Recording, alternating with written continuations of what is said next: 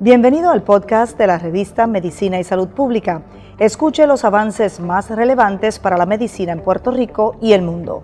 Si desea ver este podcast en vídeo, puede hacerlo en nuestro canal de YouTube Revista MSP.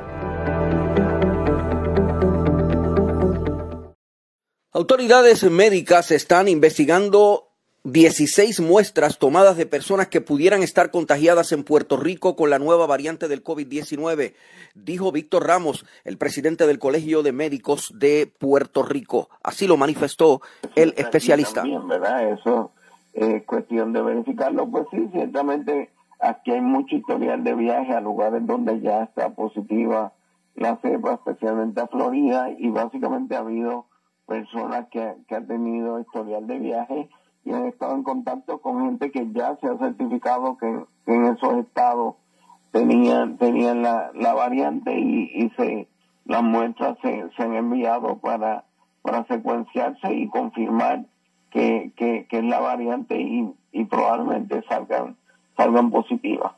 ¿De cuántas muestras estamos hablando?